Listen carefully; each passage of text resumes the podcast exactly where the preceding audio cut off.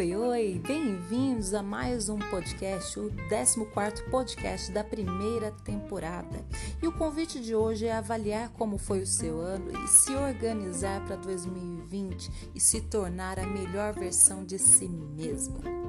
Eu quero falar aqui como manter o entusiasmo para realizar sua lista de desejos para o próximo ano. Muitas vezes nós chegamos nessa época do ano e a gente sempre acaba repetindo: o ano passou voando e eu não consegui fazer nada do que eu queria. Você sabe o que você quer? Você já tem uma lista de desejos? Ou isso está só na sua cabeça? Você está realmente vivendo a sua vida ou está reagindo às expectativas dos outros?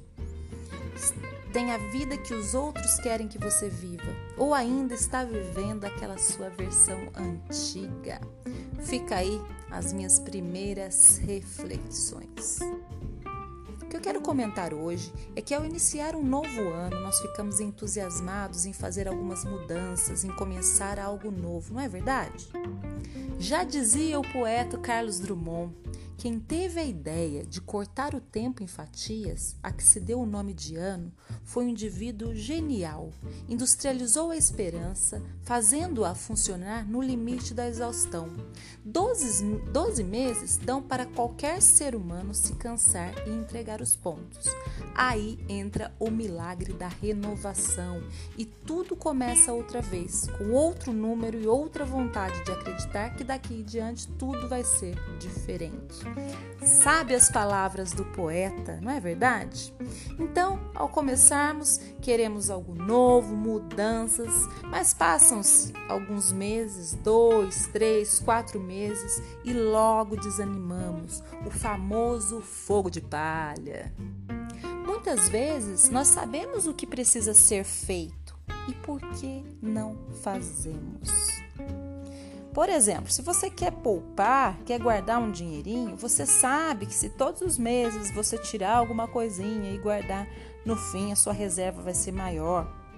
Nós sabemos que se mudarmos nossos hábitos alimentares, vamos emagrecer. Se tivermos disciplina na academia, vamos modelar o nosso corpo. E por que sabemos, mas não praticamos?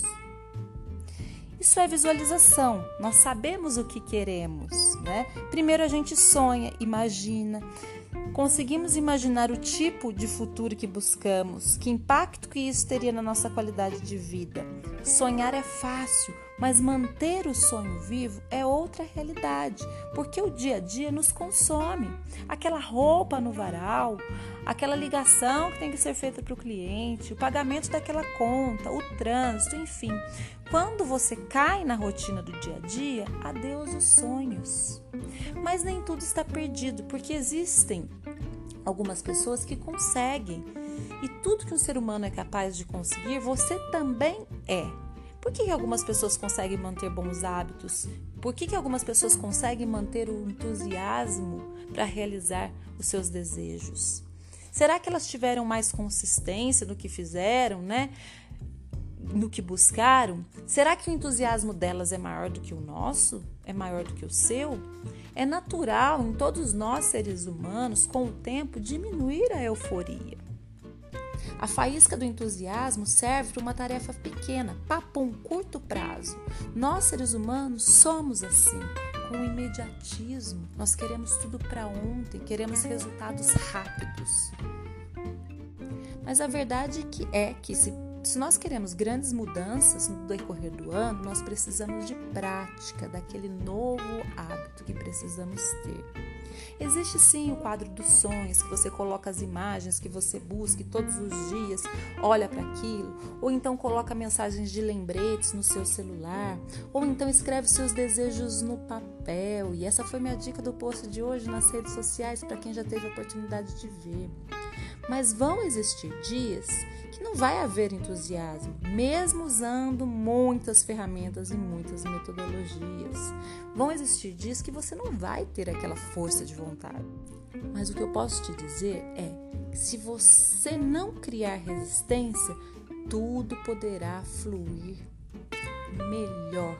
Porque nós muitas vezes criamos resistência antes de tudo. Nós só queremos aquele prazer imediato e já começamos a achar o quanto é difícil ter que entrar naquela disciplina e ter que fazer algumas tarefas para realizar.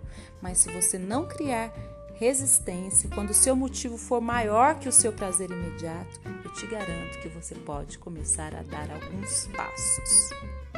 E eu quero ajudá-los aqui deixando uma dica para hoje para manter esse entusiasmo. Vamos lá? Seja específico, tenha clareza do que você quer e divida esse seu desejo em pequenos desejos, suas metas em mini metas. Por exemplo, você quer emagrecer 5 quilos para o casamento da sua melhor amiga em fevereiro. Você começa entusiasmado, sabe que precisa comer menos e de forma mais saudável. Mas seja específico, não é comer menos e de forma mais saudável. O que você vai comer? Como você vai se organizar para fazer suas compras? Quais serão os horários? Anote isso. Quanto mais específico você for, mais fácil vai se tornar essa tarefa. E com relação às mini metas? A meta grande, se o resultado é são 5 quilos até o final de fevereiro, até lá você tem dois meses. Quantas semanas? Até o final de fevereiro vão dar cinco semanas. E você quer eliminar 5 quilos em cinco semanas. Isso representa um quilo por semana. Então você vai perseguir um quilo e não cinco. Para sua mente, você facilita a tarefa e essa é uma ferramenta poderosa. Você foi específico, você já sabe o que precisa fazer, você sabe que o seu motivo é muito forte, já anotou, organizou suas compras, seguiu o planejado, um quilo nessa semana. Chegou ao final da semana, uau, cumpriu o combinado, atingiu a mini meta. Show, parabéns. É isso que vai te dar gás para ir para a próxima semana e perseguir eliminar mais um quilo. Como dizia o nosso poeta, né? É a renovação. Você conseguiu, você atingiu, você chegou a um ponto. Então você dividiu em menores etapas. Muito bem. Então tenha clareza daquilo que você quer, seja específico, divida em partes menores, em suas mini metas Saiba comemorar as suas conquistas e seja constante. É isso que vai te manter entusiasmado para realizar os seus desejos no decorrer do ano. E ao chegar no final do ano, ao invés de dizer que o ano voou, você vai ter voado muito mais. Gostou? Compartilhe, espalhe para mais pessoas. Me conte se você tem uma dica, uma ferramenta para te ajudar nas realizações dos seus desejos. Eu desejo uma excelente semana. Até a próxima. Tchau, tchau.